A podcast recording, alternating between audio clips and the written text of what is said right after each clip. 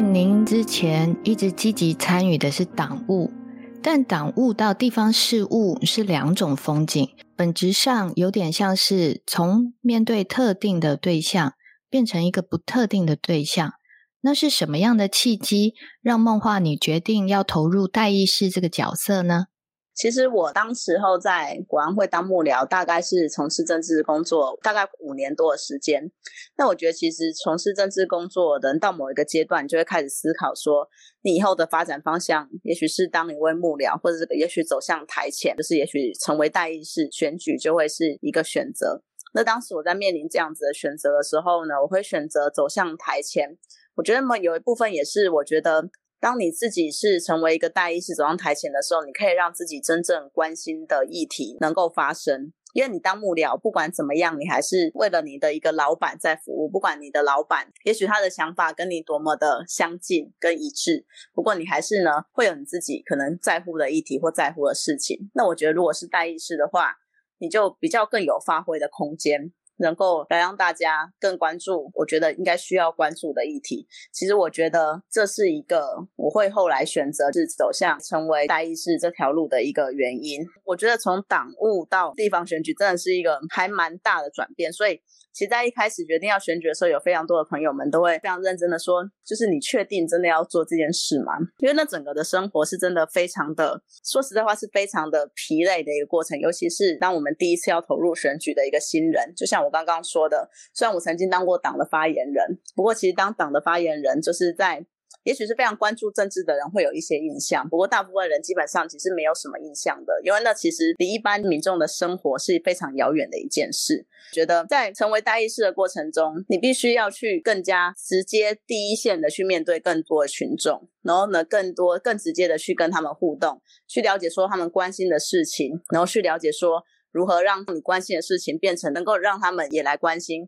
或能够让他们来理解。这其实就让我想到说，我自己在做研究的过程中，那时候我有研究说，其实，在民进党的一般的支持群众、党外的一般支持群众里面，跟那些所谓党外的精英，在演讲场上面就讲的非常好那群人中间，其实我那时候的论文里面论述说，有一群是做组织的人，他们是一群中介者。那这群中介者还有个非常重要的工作，你必须要去做一个转译，转译两边的话，让他们变成可以互相的理解。你要让那些政治精英讲那些自由民主人权一些。大家比较听不懂的东西，然后变成了让一般的民众可以理解的一些事情。例如说，你可能那种军工教人员他们都有保险，可是农民却没有保险，这样就是一个不公平。必须要去融入到他们的生活角色，让他们来更了解这些议题对大家有如何的贴近大家的生活。那我觉得，其实做明代和代议事，其实有一个部分你也必须要负责这样子的角色。可是我觉得，在我们负责这样子的角色之前，我们有另外一个更重要的、更艰难的任务，是必须要让民众们先认识我们。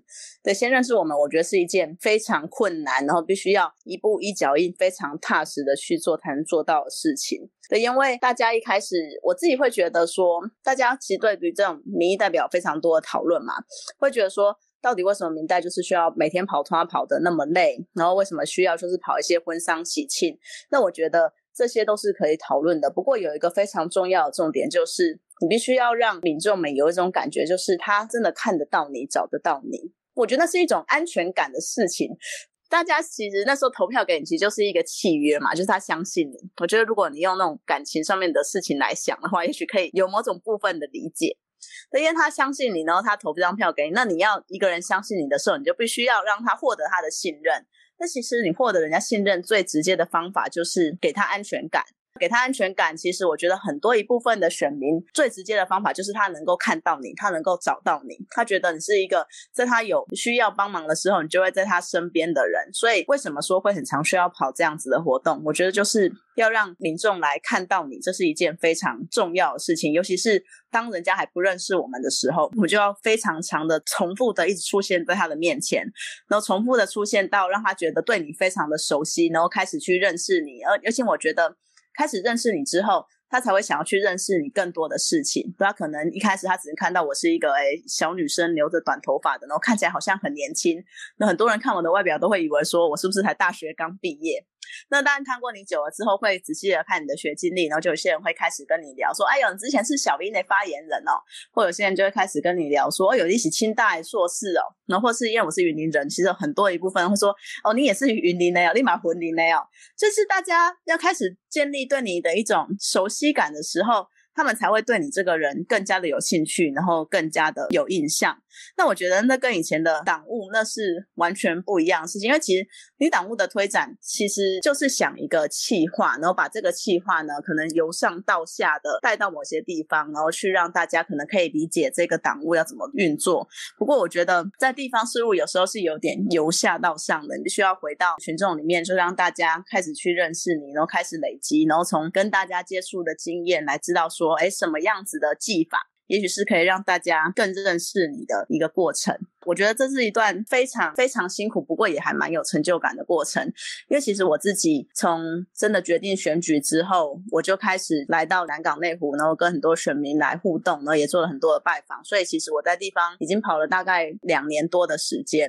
那我觉得在这段时间里面，有非常多的朋友们对我的反应也都是越来的越正面，对吧？因为很多朋友们也都会就跟我分享说，一开始的时候人家都说。哇，这个这个小女生很像啊，要被来家酸计哦。然后后来到久了之后，大家就会觉得说，哦，你请叫五领巾，哦，五类帕比啊，就开始是对你的讲话是比较肯定的那种说法。我觉得一步一脚印踏实的去做，其实旁边的选民们是真的都会看到的。我觉得是一种心意的展现，就是展现说你有这个心意，你有这个热忱，就是希望可以出来为大家服务。对我觉得说，在这个一步一脚印慢慢累积的过程中，真的是跟选民建立了更多的信任。然后那个时候我们在其实今年大概三四月的时候，我们也经历了党内初选。哦，其实党内初选有时候我们都说，这是一个比大选更加让人家紧张刺激的一个场合。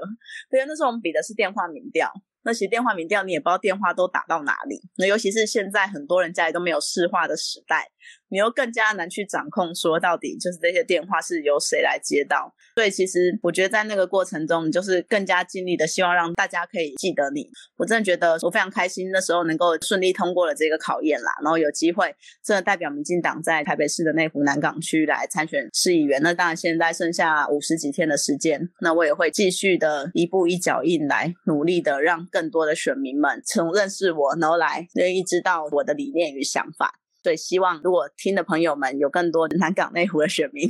也真的拜托大家在互相帮忙介绍，因为对我们新人来说，真的非常需要这样子的帮助。我说真的，我真的，嗯，不知道说梦话已经在这一区这样跑了两年了啊，因为你一开始要参选的时候，我是非常非常关注你的。因为我就住在南港嘛，那这边人口结构的关系，我们都知道说台北市一直是这个本土政权哦很艰困的选区，但今年的选举却是这二十四年来第一次有民进党党籍的市长候选人有机会拿下台北市长，那梦话就刚好在这个最强台北队的这些班车上，那这里的政治版图。长期以来呢，都是蓝大于绿的结构。好像港湖区嘛，上一次议员选举，泛蓝的阵营就拿下了六席，泛绿阵营只拿下三席。而且不管蓝绿呢，这里的议员几乎都是老面孔。梦话身为港湖区的新人，可以跟我们分享一下，说你制定了什么样的选举策略呢？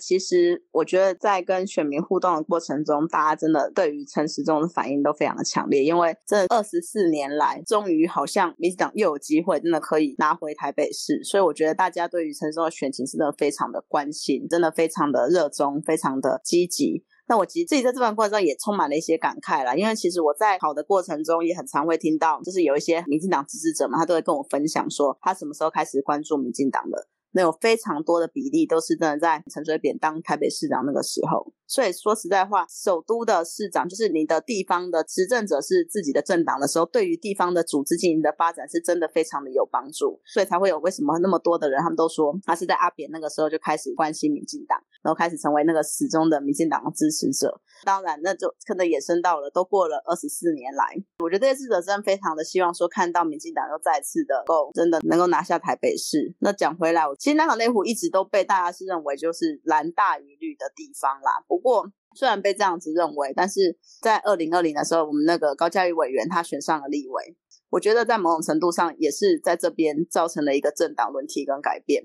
那大家也觉得说，就是高嘉瑜委员非常厉害的原因，是因为他对上了那个李彦秀委员，他也是南港在地的大家族，我在地方经营的也非常的深入。高嘉瑜其实那个时候能打败李彦秀，我觉得非常多的也也也是眼睛为之一亮。我觉得在这种脉络下，其实讲回来就是议员的席次。那个时候其实就高嘉瑜在当议员的时候，他拿的票就已经非常高了，他拿了三万多票。所以其实那时候民进党本来上次也是提了四个人，可是后来只上了三席。有一部分的解读是因为高嘉瑜委员他的票冲太高，因为如果你有一位候选人的票冲很高的时候，就会有一位候选人可能相对之下他票被吸走，然后就变成了可能是落选头比较可惜的一个状态。然后，其实，在这种状况下，可能国民党后来上了五席，然后其实黄珊珊她本来在港湖经营非常久，都有一席的空间，然后我们这样只上了三席。不过，我觉得大家可以回想一下，其实，在二零一八年的时候，是一个民进党的态势，尤其在台北市非常不好的时候，因为那个时候民进党跟柯文哲的关系并没有理清的非常的清楚，他们进党也有提一位候选人，就是姚文智，那所以当时的民党支持者们是非常混乱的一个状态之下。所以我觉得连带的也影响到议员的选举，所以其实在这次民进党的提名呢，在我们港湖区呢也是大概提了四席，那其实这边总共要选九席，然后九席里面提四席，其实这个提名已经算是保守了，因为他其实没有提过半。他只提四席，就是希望说也四席都上。那其实民进党也是有这样子的空间。大家觉得说，如果你的票可能分配的比较平均，或是我们其实阿中这个母鸡其实够强大的话，是有本事可以让民进党的四位是可以顺利全雷打的。所以这个也是那个市长部的一些战略的规划，所以选择说用这个方式来提名。那我觉得说，其实在这个提名的状态里面，就跟刚刚君诺讲的，这里的民党议员其实都是比较资深的前辈。像其中一位呢建昌议员，他已经当了要三十年了，真的是一位议会的老前辈。那其实蓝营里面有非常多，除了上次选上的两个新人之外，其他非常多的，甚至连李彦秀都是要回过来选，都是老面孔。他们可能当的时间也差不多跟。阿扁前后有那么久了，因为我记得我有去翻一下以前就是港湖历届议员们的状况。我记得我还看到一九九八年的选举结果，还看到非常多现在还在台面上的人的名字。也许他们那时候有选上，也许那时候没选上，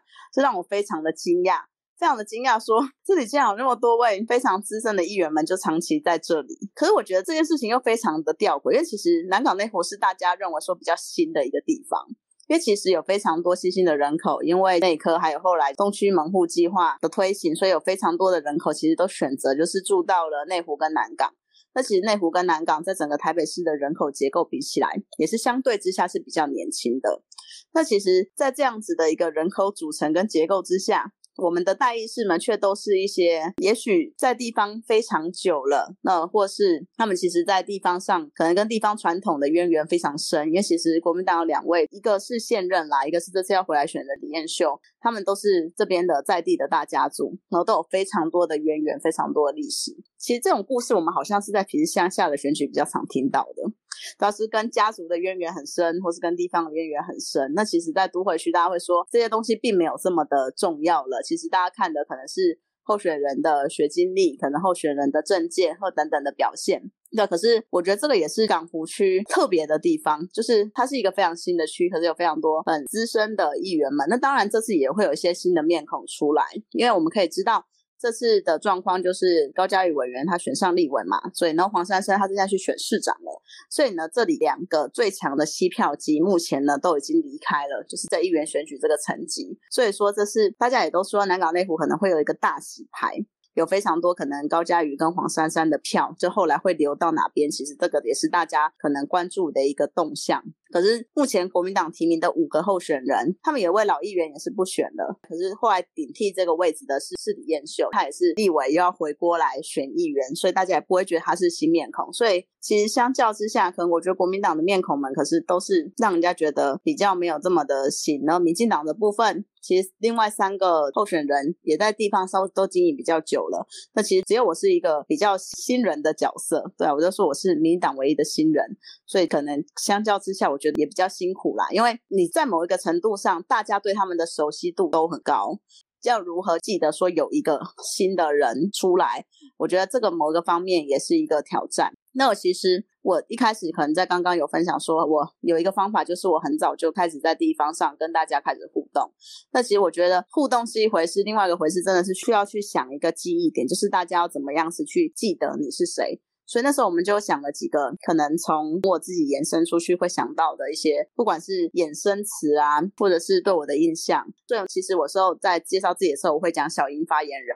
因为我之前在党中央的时候，我是当小英的发言人，所以就是用一个比较简单的方式，让人家知道说，哎，我之前可能曾经在党中央工作，然后可能曾经跟蔡英文主席有一些些的关系。对，所以这就是一个我觉得可以让绿营支持者比较能够马上的知道说，哎，他是一个民进党新人的一个方法。那我觉得还有另外一个方法是，就是我刚刚讲到我是云林人。那其实，在台北市，我们刚刚可以讲到嘛，其实不管是整个台北市或是南港内湖，其实台北市有非常多的外来的人口。就是那时候阿扁在选市长的时候，他那时候有一首《台北新故乡》是那个时候的竞选主题曲。那时候它里面就有一句话说：“那个先来满高龙秀港，新时代的台北人。”它其实就是在诉说一个状态，就是有非常多从各地到台北来打拼的人，所以其实，在台北的人口组成里面。有非常多一部分人是从可能各个县市来的，尤其是像我们云林是一个比较相对之下比较穷的一个县市，所以我们其实到北上打拼的人非常的多。像我那时候就跟苏志芬委员，就是我们云林的前县长一起，其实在地方上也挂了几块看板，然后我在看板上面的 slogan 就放从北港到南港，从口湖到内湖。那其实像是北港跟口湖是云林的地名，然后南港跟内湖大家可以知道就是台北的地名，就是希望可以来让让一些可能跟我一样。就从云林到台北，或者从 A 港到台北打拼的人会注意到说，哎，为什么会有这样子的看板放在这边？因为我是一个云林的女儿。那我觉得这样子，其实说实在话，一开始我也在想说，到底有没有用？因为有人会说，你这样不是跟在地的距离拉得很远吗？不过我会发现说，是真的还蛮多人，台北是他们第二个故乡，大家其实都是真的从外地来到台北来打拼的。其实我在整个真的在地方跑的过程中。后来，我觉得最受关注的，我在自己的学经历上面来呈现，我是云林人，我是把我高中的学历放上去，因为我是读云林县的振兴中学，然后这个是后来真的得到回响最高的一个学经历。就大家可能看到清大硕士还会只讲一下，说啊，你清大哦，啊，北拜，然后看到云林人会说眼睛一亮，老公立马魂灵狼哦。就是在看到，是当你遇到就真的也是云林人的时候，就是会得到非常热烈的回响。因为我觉得云林人就是非常的团结，然后到台北的时候，如果你遇到同乡的人，就会非常的开心，然后是希望能够帮助你一臂之力。因为我真的也是遇过很多长辈，他看到我的学历是云林人的，就转头来跟我讲说：“你再多给我几包面子，我拿去给我全家。”说对，你也是云林人，跟我一样。我觉得这是一个，这还蛮有趣的一件事情，因为你这件事情，你必须要真的到地方上面尝试了，你才会知道，对吧？当你以为说，也许你的学经历里面最漂亮的，也许是国安会的幕僚，或者是也许是清大硕士，可是说实在话，我自己在我地方上的文宣上面，我在国安会幕僚前面我会加三个字，我会加总统府，因为如果你只写国安会幕僚，其实大家并不一定了解国安会是什么样子的地方，所以我都要把总统府加进去，告诉大家说。它其实，在总统府里面，然后是总统府的一个相关的单位，所以我觉得这个也就是大家下去怎么认识你的过程中，你必须要在跟大家的互动的过程中，你才更能够知道说大家是如何在认识你的。那我自己的第二个做法是，其实某一个部分也是认真勤跑啦，我觉得。认真的勤跑，不断的去刷大家对我的认知。这虽然说是一个很算是一个很土炮的方法，不过我觉得也是最有用的方法。就从你可能早上可能四五点就会起来去送游览车，然后送完有时间去公园走一下，然后走完去站路口，然后路口走完呢，也许去跑几个里面活动，或者是你就去扫菜市场。然后你下午呢，可能去拜访了，拜访完可能还可以去几个可能公园，因为有些妈妈们或爸爸妈妈会带小孩，可能下课了又可以去公园。然后晚上呢，晚上呢也许有餐会，或者是有乐色村，可能要追到十点多。就是在一个这样子的过程中，其实选民们会不知不觉的状况下，曾经有一个就选民跟我讲说，他一天见到我四次，而且都是在 都是在不同的地方，就是。那个见到的过程已经变成我们两个都你怎么在这里这个样子？但是这就是一个当你这个样子的做法的时候，我觉得就是让人家更加印象深刻的方法。因为说实在话，大家一开始就不知道你是谁，然后也许就觉得哦。如果有一些人会看一下学经历，或是他可能是比较注意，例如说他有可能政党的支持的倾向，例如他比较支持民进党的，他可能会比较早注意到我，因为他会注意到说，哎，民进党可能有一个新的人要来这里选。那可能，如果你对政治可能也许本来就没有那么关心的人，可是当你重复的遇到这个人的时候，你就会对他的好奇心跟好感度等等的，我觉得那个都会增加。那我觉得在讲证件的过程中，也是要有一定的这些的基础，就是在讲的时候，大家才会比较认真的在听你讲话。因为我觉得大家会喜欢听你熟悉的人跟你讲的事情，所以其实我有时候在跟选民接触的过程中，我并不会先讲我的证件，我会先讲一些让大家可能可以比较亲近。我或是认识我的，可能认识我的一些话题。我除了在自己学经历上面，或是很勤奋的走地方让大家认识我方面，我还会有一个小配包啦。但我觉得这个这个可能看大家可不可以做。就是我在扫菜市场的时候，我会带一些很奇怪的头饰。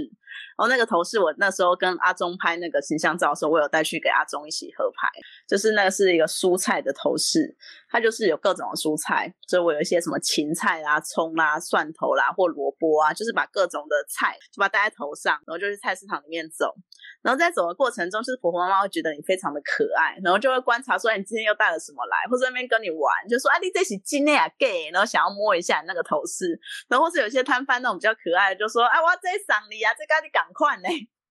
对，就会制造一个我觉得是跟大家的互动的点，然后让大家对你的印象可能又更加深刻。他们就说：“哎，黑色 T 恤鞋在头上戴虾米五 A 五 A 夜狼。”对，我觉得在一个新人真的到一个地方开始要经营扎根的时候，你首先要做的事情，真的就是让大家的认识你。然后要想更多的方法，因为我觉得认识了之后，大家才会可能愿意到你各种可能办的活动的场合，然后才愿意可能听你讲更多，也许你对地方的想法，或是你对证件的看法。对，我觉得这个都是要有一定的基础，才能够更加深刻的来让选民们更加的有印象。但不过我觉得。在这方面也是或多或少会有一些局限啦，因为可能也许你接触到的人就是那样。其实内湖大概有二十八万人哦，南港有十一万人，所以你要怎么样能够接触到所有的选民，我觉得是件非常困难的事情。所以尤其是台北市都会区，所以大家会说，也许在媒体上出现，然后在空战也是件非常重要的事情。好在我们有真的有一位够强的母鸡，就陈时中阿中市长。那其实每次阿中到的时候，大家可以看到为什么后面都要站一排的议员们卡在那里，因为你卡在那里，说实在话，真的会有用。因为后来你在地方上在跑的时候，他们就说啊，你最近曝光很多呢，都有在电视上看到你哦，都有站在阿中旁边。你都会得到这样子的一个回馈，因为其实电视有时候还是一个真的最直接的媒介，所以其实要想办法能够上电视或增加媒体曝光。例如说，我们会在脸书上操作一些议题，例如说，不管是蒋万安或是柯文哲，他们都有太多的漏洞可以来让我们去尽情的发挥。所以这个也是对我们希望说，可以在发挥过程中，如果有媒体愿意看到我们，都愿意来访我们，也是增加我们的一些媒体曝光的机会。我觉得这个对于新人来说也是。非常重要的一件事情。身为港湖区民进党最佳新人奖，为什么会选择港湖作为代议士的出发点呢？因为毕竟刚刚说过了，大家听起来都认为是蓝大于绿的地方。我们未来的台北市长陈时中，我自己先喊先赢啊，不管在参选的时候呢，就指出了内湖园区的交通问题，也提出了一些解决方案。那梦话对于港湖区未来的发展会有什么想推动跟监督的吗？当然，其实刚刚我前面有说到嘛，其实南港内湖相较起来，其实台北市人口组成比较年轻的地方。那我觉得，其实以我自己是一个三十几岁年轻人的身份，那我觉得说，其实在这里相较之下是有一些的空间，而且我觉得，其实南港内湖是一个居住起来非常舒服的地方。其实内湖跟南港有非常多非常漂亮的公园，那有非常多户外游戏的场所。因为大家会说，其实，在都市里面，你好像比较没有绿地，或比较没有可以出去让小朋友玩的地方。可惜，我觉得南港内湖相较之下是比较有这样子的一些优势。在这个优美的环境跟人口组成之下，其实我觉得南港内湖是必须要更能够让整个台北市看到，因为它其实，在整个台北市的位置里面是有点偏东边啦。那其实我们住在内湖的人，你去台北市区，大家会说进城，大家会说去台北。那其实大家会觉得很有趣，因为你知道内湖也是台北市的一部分。可是你要去市区，大家会说我要去台北哦。人就是知道说，在这个的认同上面，他们是把自己跟台北其实是有一个部分的一个区隔的。因为你知道，你来到内湖其实是要过几个河，要过基隆河嘛，所以你是必须要过桥才能够到的。所以我觉得那种地理上的分隔点，会让呃，也许内湖人会有一种这样子的一种感觉，就是 walkie 台巴。的这样的感觉，那我觉得是一件非常有趣的事情。不过，其实内湖跟南港是台北市未来发展一个非常重要的地方。我们也知道，其实内湖的科学园区，那其实对台北的经济来说非常重要，甚至是对于全台湾的经济来说都非常重要。那其实南港呢，也是台北发展的下一个阶段。我们知道，台北的发展其实是从西到东慢慢的发展过来的，从以前的大道城，然后呢，不断的从城中，然后到东区，然后信义区，然后现在呢，开始到南港这里来。我觉得这样子一个台北未来发展的一个都心，你必须要有年轻的力量跟新兴的力量来做好这个监督的工作。那我觉得这个也是我自己在证件里面也有提到的。我觉得，因为不管是内科也在推内科二点零，那其实东区新门户计划，我觉得不管是换哪个市长，应该都是会继续做的。那我们要如何去监督，让它变得更好？不管是我觉得从建设的本质到里面的内部，因为我们可以看到现在的北翼在市里的那个北翼，其实大家会觉得说，它可能外面盖的非常的漂亮，非常的华丽，可是里面有很多的 基本的公共品质都做得非常的差。那我觉得你要如何去监督台北市的公共建设，然后让一个新的计划真的是符合这整个都市的发展跟大家的期待。我觉得这也是一件非常重要的工作。那当然，我觉得刚刚其实主持人在问问题时候有提到说，台北市的人口不断的在流失。虽然说内湖南港人口相对之下比较年轻，不过还是会面临到一个大家都住不起台北市的一个状况，年轻人都想要离开台北的状况。那我们要怎么样让我们在的地方更加的宜居，尤其是内湖南港更加宜居？这也是我在证件里面会非常关注的。因为我觉得宜居有分几个方面，一个是你不管是用什么样子的交通工具，你能够。都在这个城市里面过得非常的舒服，因为我觉得我们其实大家可以知道说内湖塞车的问题非常的严重。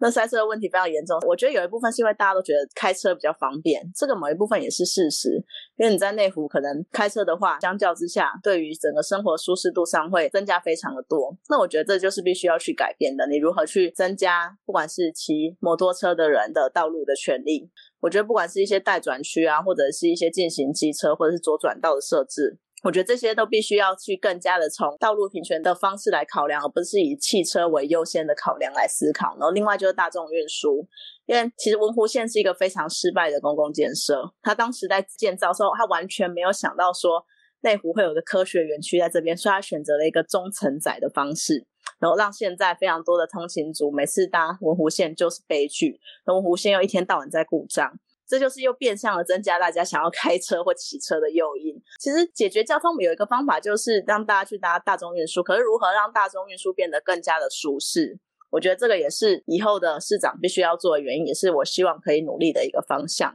让你不管是乘坐各种运输的方式，你都可以更加的舒服。我觉得是宜居的一个方向。宜居它有分老年人、年轻人跟小孩，其实大家在城市里面都有不同的需求。像老年人在社区里面，你必须要有适合的长照，或是社区的课程，或是社区的一些活动的地方，这些都是老年人非常关注的。而且，其实当这些地方的设施做得够好的时候，也可以相较之下减轻年轻人的负担。那当然，如果是家长的话，会非常担心小朋友的公托、幼托，甚至是保姆。保姆到底好不好？这些幼保员的待遇，如果如何培养好的素质的这些幼保员？所以这些我觉得也是我们必须要去做的事情。你必须不只是来看到一个点啦，你必须要从整个面线来看。就当那个教保员的待遇够好的时候。你才能够让他提供更有品质的对于小朋友的照顾，所以我觉得这个部分我们也必须要去更加的来重视。那其实，在南港内湖有非常多，我刚刚讲说有非常多的公园绿地，可以让不管是大朋友、小朋友们，或是毛小孩们，在这边可以过得非常的开心。不过，我觉得。在这各个方面都可以做得更加的细致，因为其实大家在公园，每个人的需求也是不一样。就跟我刚刚讲的，其实，在道路上的需求不一样，可能在社区的需求也不一样，其实在公园也是。那我们必须要去用更加细致、贴心的去来，让每个部分的人的需求都可以获得一些。我觉得是获得一些满足。因为像老人家他们需要的一些运动的设施，跟小朋友那些游具，它其实就是不一样的。那其实小朋友的游具，大家可以知道，很多的特色公园都在推动。然后以我自己的一些经验。有一些特色游具、共融游具的地方，真的是也会比较受小朋友的欢迎。因为我很常 在港湖地区走公园，那我都会找很多家长的公园。通常罐头游具的公园真的都没有什么人，就是真的是最少数的。然后有些家长会特别就大老远的跑到，像是我有在南港公园遇过住在民权东路六段的家长，那其实过去。虽然说也没有很远，可是也真的是有一段路，就是你打破了一种你去公园就是去家里附近的那种想象。那他们的说法是因为南港公园最好玩，因为它有一个比较大型的那游乐室，让他们的小朋友可以觉得会比较有趣，所以他们就会特别过来。那所以我觉得就是为什么共融式有趣非常重要的一个原因，那是因为它真的是更符合各个年龄层小朋友的需求。对，那在大湖公园旁边，它其实也有一个就是要用消防为主题的一个共融式的游具。那我也在那里遇过那个家长，他明明就是。住在一个稍微也是没有到在旁边，那他们也说他们也是特别过来，就是因为这里的就是真的比较好玩，所以我觉得必须要让各个公园能够，如果在后来游具的考量上都能够换成共融式游具的话。你就可以让家长们真的是减少非常多段路，你都不用这么大老远的跑到一个你离家也许有段距离的公园，你可以在家里附近的绿地就可以来满足。那我觉得这个也是让我们的整个可能公园休闲的设施可以更加满足各个年龄需求，我觉得是一个非常重要的方向。那其实在刚刚讲到交路的方面，道路的方面有块没讲到，就是行人。因为如果大家在台北市的街头骑楼，你常常会走到那些很不平整的骑楼，那其实我们其实走路起来可能是还好，可是对于推轮椅的人，或者是对于小朋友娃娃车那种来说，就非常的不方便。因为我自己在初选前，就大概三月那时候吧，我自己不小心扭伤脚，就是没有站稳，就冰卡都不小心扭伤。所以我在扭伤的过程中，我有一段时间，因为我还是要跑行程，因为初选快要到了，所以我没有让自己休息，我还是有时候坐轮椅出来跑行程。那我在坐轮椅的过程中，我就发现有很多的地方真的是对于这种不方便的人非常的不友善，因为我有非常多的那种骑楼，你要上去必须要真的有人来帮忙，必须要有人帮忙推，或是要必须要有人帮忙，你很难自己一个人真的走上去，因为那个都太陡了。就算它有一个可能小小的无障碍坡道，可是以它陡的程度，并不是。就轮椅族的朋友们可以很轻易的上去的这种程度，所以我觉得，也许一般民间的道路你很难马上达成，可是公共设施，尤其是公共设施方面无障碍的空间，或者这种推行娃娃车，或者是轮椅族的保障，我觉得这种道路使用上的保障，我觉得这个是要更加的来在乎的。尤其是我以我自己的经验，但我觉得说我们必须要在道路平权上，不管是大众运输。或者是骑车、骑车，甚至连走路，这些我们必须要考量进去，就是让不管是你是什么身份的用路人，都可以非常舒服的走在街道上。这其实在我自己关注的证件里面有一块是跟国际比较有关的，因为我刚刚其实有讲到说，我觉得台北是一个国际的首都，那我觉得也是一个让各个国家的认识台湾会最主要认识的地方，因为很多的观光客，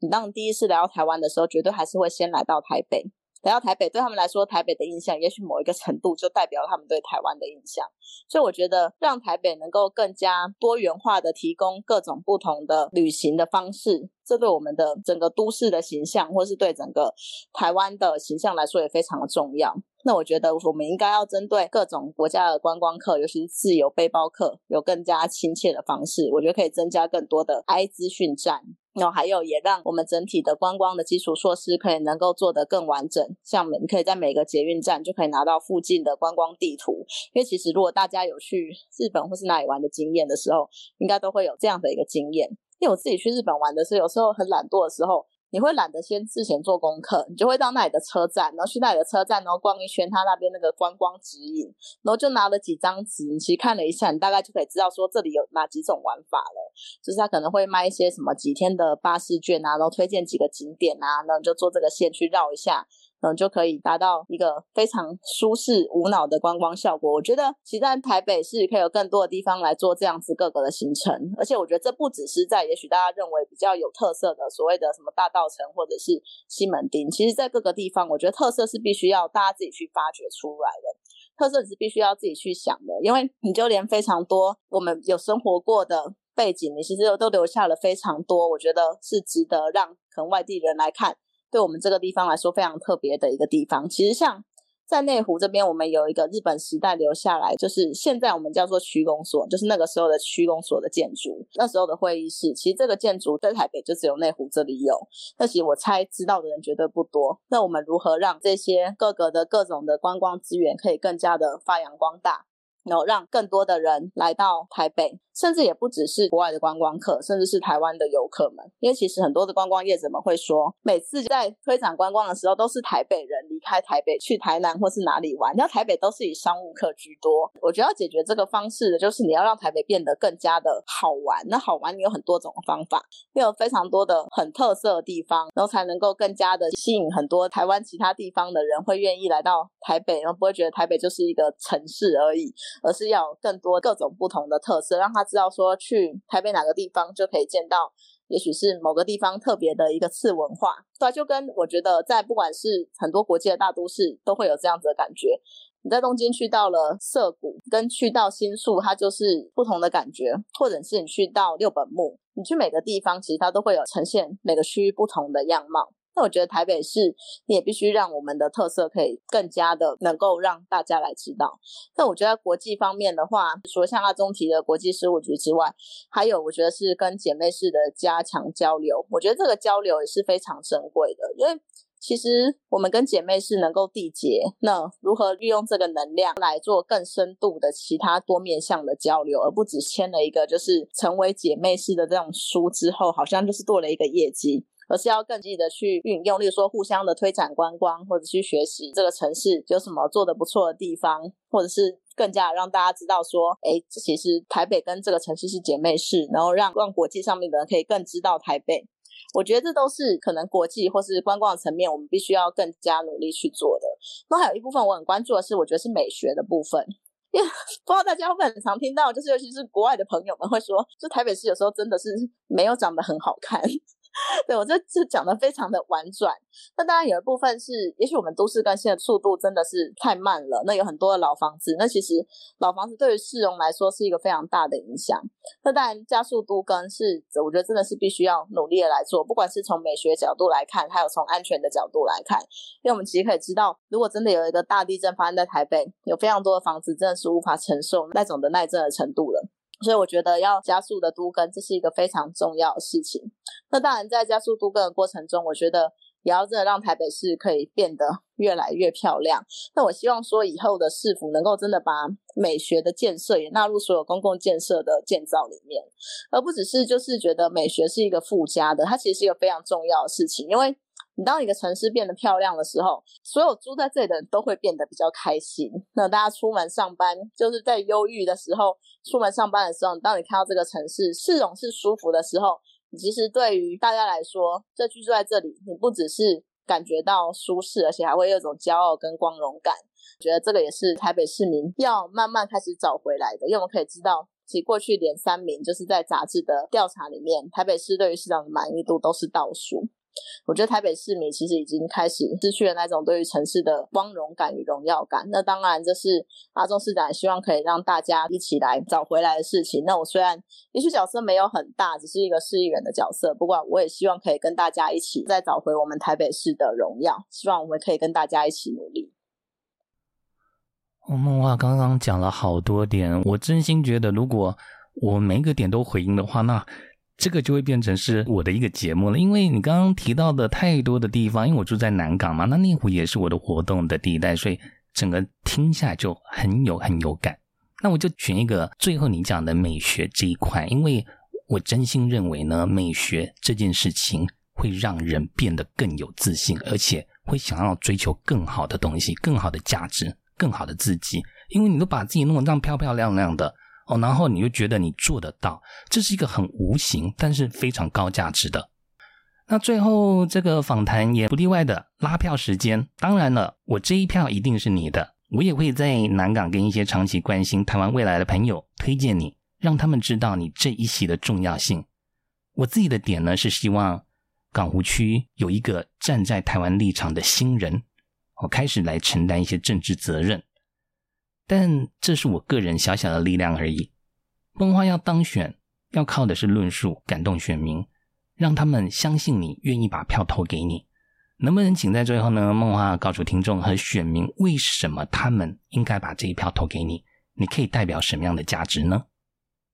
好的，感谢各位朋友们听到现在。那我再做一次自我介绍，我是台北市内湖南港区的市议员参选人何梦话。我曾经当过小英的发言人，也曾经在总统府国安会服务过。那我之前也曾经在学生时代参与过太阳花学运。那我觉得这样子的一些历练，不管是在国际上面的视野到地方上面的事物，我觉得我都有一定的准备，希望可以呢能够在地方为大家服务。我希望大家可以给新人、年轻人一个机会，然后让我们一起把南港跟内湖可以变成是一个更好的地方，尤其是在台湾目前的国际状况之下，我们更加需要有抗中保台意识的。各个层级的民意代表来做更多的事情，因为不管是在什么位置，都绝对有非常重要的任务要做。我们希望大家可以在五十几天之后，十一月二十六号把票投给何梦画，给新人一个机会，选择和梦画，港湖在进化。谢谢大家，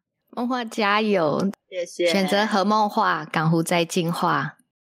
非常感谢梦文化哈上这个节目，跟各位听众还有选民分享他的成长经验，然后他为什么从政啊？之后想帮港湖去争取啊，跟我们的阿中市长一起再让这个城市光荣伟大。我们真的等好久好久了。那在这么多集的节目里面呢，当然因为我是在地的选民，所以我真的听下来非常非常的有感。等到这个 podcast 上架以后呢，我一定要拿着这个，然后去找我所有在南港关心台湾土地的呃一些朋友们，我一定会大力推荐梦话。我非常个人非常希望，就如刚刚所讲的，我希望一二六以后呢，和梦话会是我们港湖区的下任的议员啊。感谢梦话来上节目，谢谢。而且一二六以后，我们再为你做将来你在选区做的哪些事。好，谢谢大家，谢谢主持人今天的邀请，谢谢，谢谢，谢谢梦话，加油，谢谢，谢谢，拜拜拜。